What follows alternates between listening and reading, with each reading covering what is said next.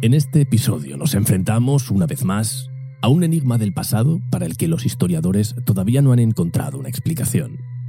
Durante décadas, si no durante siglos, los especialistas han elaborado diversas conjeturas para intentar solventar el misterio que hoy nos ocupa, pero ninguna ha sido lo suficientemente convincente como para dar por cerrada la cuestión.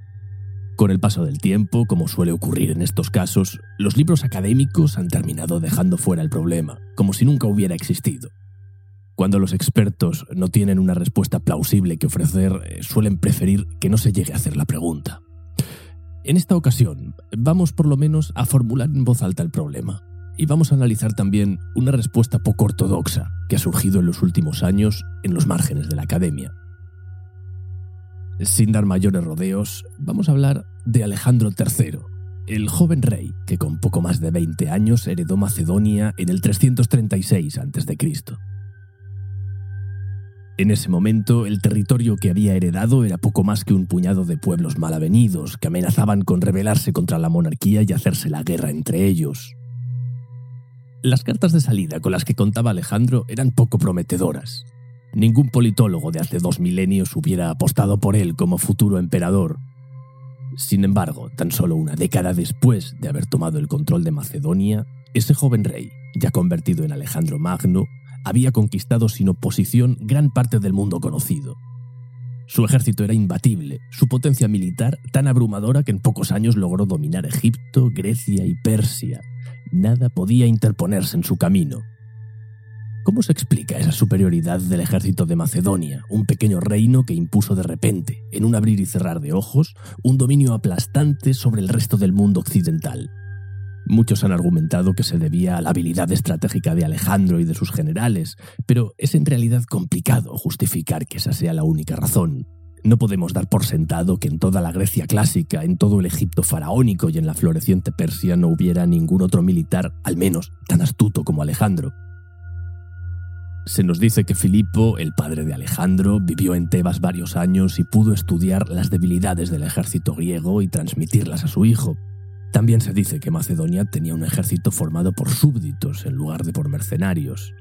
Ese tipo de argumentos podrían bastar para dar cuenta de algunas batallas ganadas, quizás de alguna guerra, pero quedan cortos para explicar el triunfo militar sin precedentes hasta entonces en la historia de la humanidad que representa Alejandro. No existe respuesta clara para explicar esos diez años en los que el ejército macedonio asoló el mundo sin oposición. Probablemente por ese motivo, por esa falta de explicación, los especialistas han preferido disolver el problema y retirarlo de los libros de historia. A los alumnos se les enseña que Alejandro Magno conquistó el mundo, pero no se les explica cómo lo hizo. Naturalmente, el hecho de que no conozcamos una explicación convincente no significa que no exista. Por fortuna, unos pocos académicos, más preocupados por arrojar algo de luz sobre el tema que por medrar en sus carreras profesionales, han publicado en los últimos años diversas investigaciones que nos van a servir de guía en el camino que vamos a recorrer para intentar desentrañar al menos una parte de este enigma. Vamos a regresar en primer lugar al siglo IV a.C., sin duda uno de los mayores puntos de inflexión de la historia de Occidente.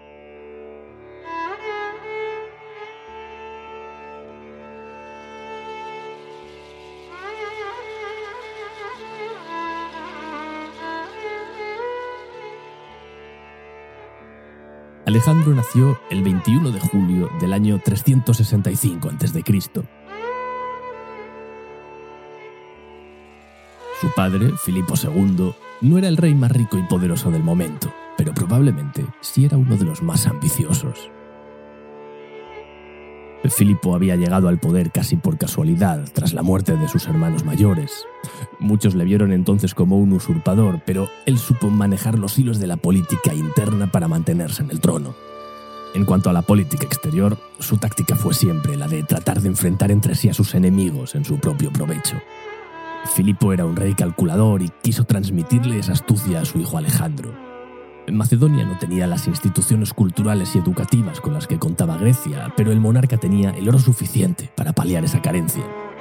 Para educar a su hijo, el futuro rey, Filipo contrató nada más y nada menos que a Aristóteles, el filósofo más respetado de su tiempo.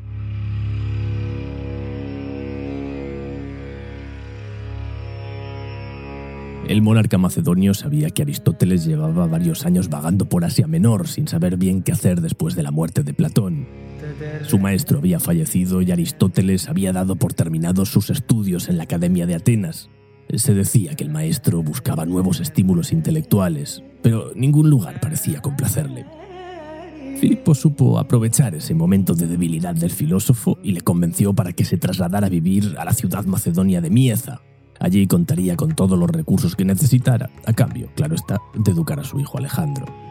Gracias a ese trato, el futuro emperador convivió con Aristóteles durante cinco años, desde los 13 hasta los 18.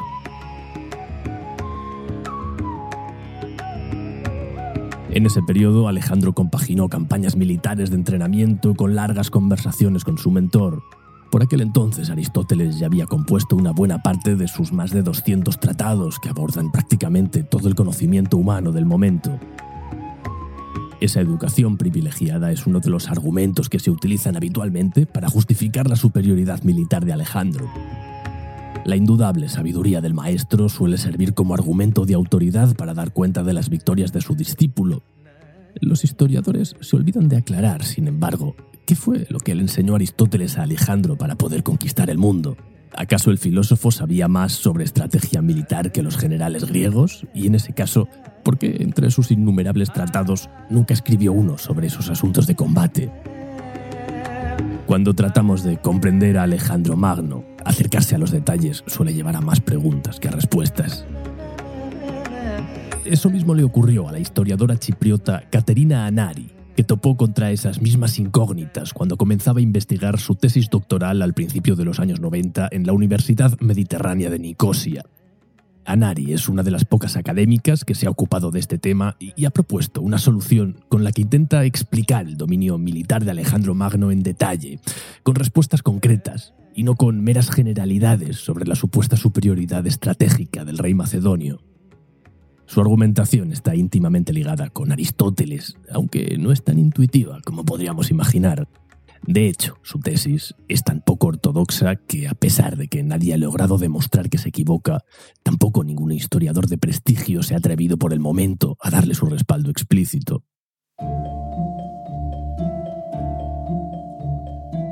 El descubrimiento de esta investigadora se produjo cuando leía el conocido texto de Diógenes Laercio, Vida de los Filósofos, Diógenes relata en su célebre texto que cuando murió Aristóteles a los 62 años, sus discípulos encontraron en la casa donde estaba viviendo, en la ciudad macedonia de Calcis, una enorme cantidad de vasijas de barro de diversos tamaños. Durante siglos, probablemente millones de personas han leído esa misma descripción sobre la muerte de Aristóteles, pero la mayoría de ellas han interpretado que esas vasijas de barro de las que habla Diógenes son una anécdota sin mayor relevancia, un detalle que sencillamente aporta color a su relato.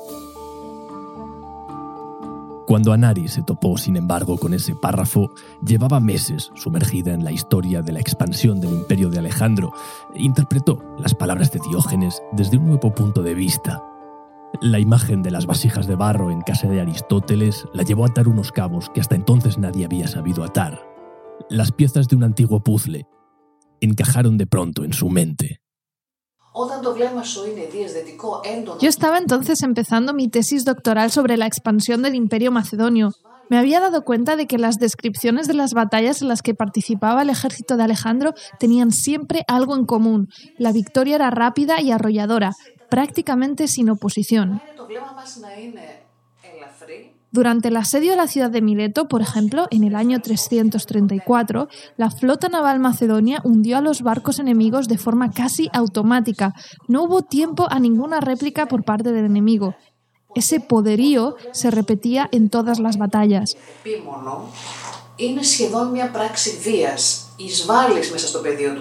Cuando leí el texto de Diógenes Laercio, cruzó como un relámpago por mi mente una idea que ya no me ha abandonado hasta ahora y ha guiado todo mi trabajo como historiadora. Estoy convencida y en mis últimas investigaciones creo que he aportado pruebas bastante convincentes de que Aristóteles no solo instruyó a su discípulo en tácticas de guerra, sino que le transmitió unos conocimientos técnicos que resultaron ser una ventaja inigualable en el siglo IV antes de nuestra era. De hecho, hasta casi 1500 años después, ningún ejército volvió a contar con una ventaja similar.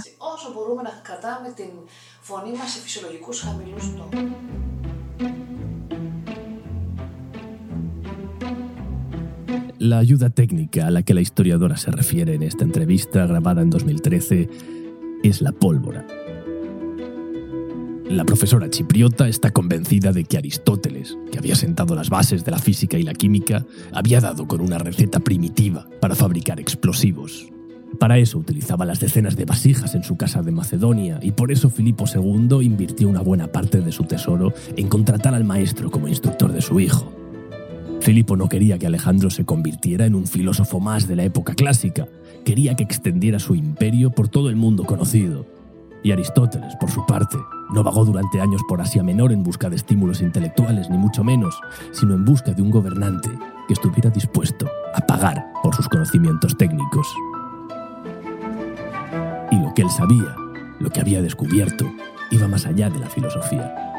Aristóteles había investigado la naturaleza de todo tipo de sustancias, y en esas investigaciones, quizás por azar, había dado con una mezcla explosiva capaz de doblegar al más poderoso de los ejércitos. Ya en la mitad de su vida, Aristóteles quería sacar rédito económico de esa invención y buscó un monarca dispuesto a pagarle por transmitir su secreto. No se trata de una actitud poco común entre los científicos y los intelectuales. Galileo, en el siglo XVII, trató de vender su telescopio a los ejércitos europeos. Su instrumento permitía a los generales observar la llegada del enemigo antes de que fuera visible a simple vista. Al vender su invento al mejor postor, el italiano pretendía sufragar el resto de sus investigaciones. Algo así intentó hacer Aristóteles con el explosivo que había inventado, según describe la historiadora chipriota Anari. Su trabajo aporta una posible explicación que por primera vez da cuenta de forma racional de la superioridad militar de aquel pequeño ejército macedonio. No podemos ocultar, sin embargo, que su hipótesis lleva asociados varios problemas que la investigadora todavía no ha logrado resolver de manera concluyente. El mayor de ellos es probablemente explicar por qué la humanidad olvidó el uso de la pólvora, que no reapareció hasta cerca de mil años después en Oriente y todavía más tarde en Europa. No es sencillo tirar del hilo de la historia cuando se trata de capítulos tan oscuros y olvidados como este. Con los pocos datos que han sobrevivido al paso del tiempo, hay investigadores que tratan de desentrañar la verdad, por incómoda que sea para los defensores del conocimiento tradicional e inamovible.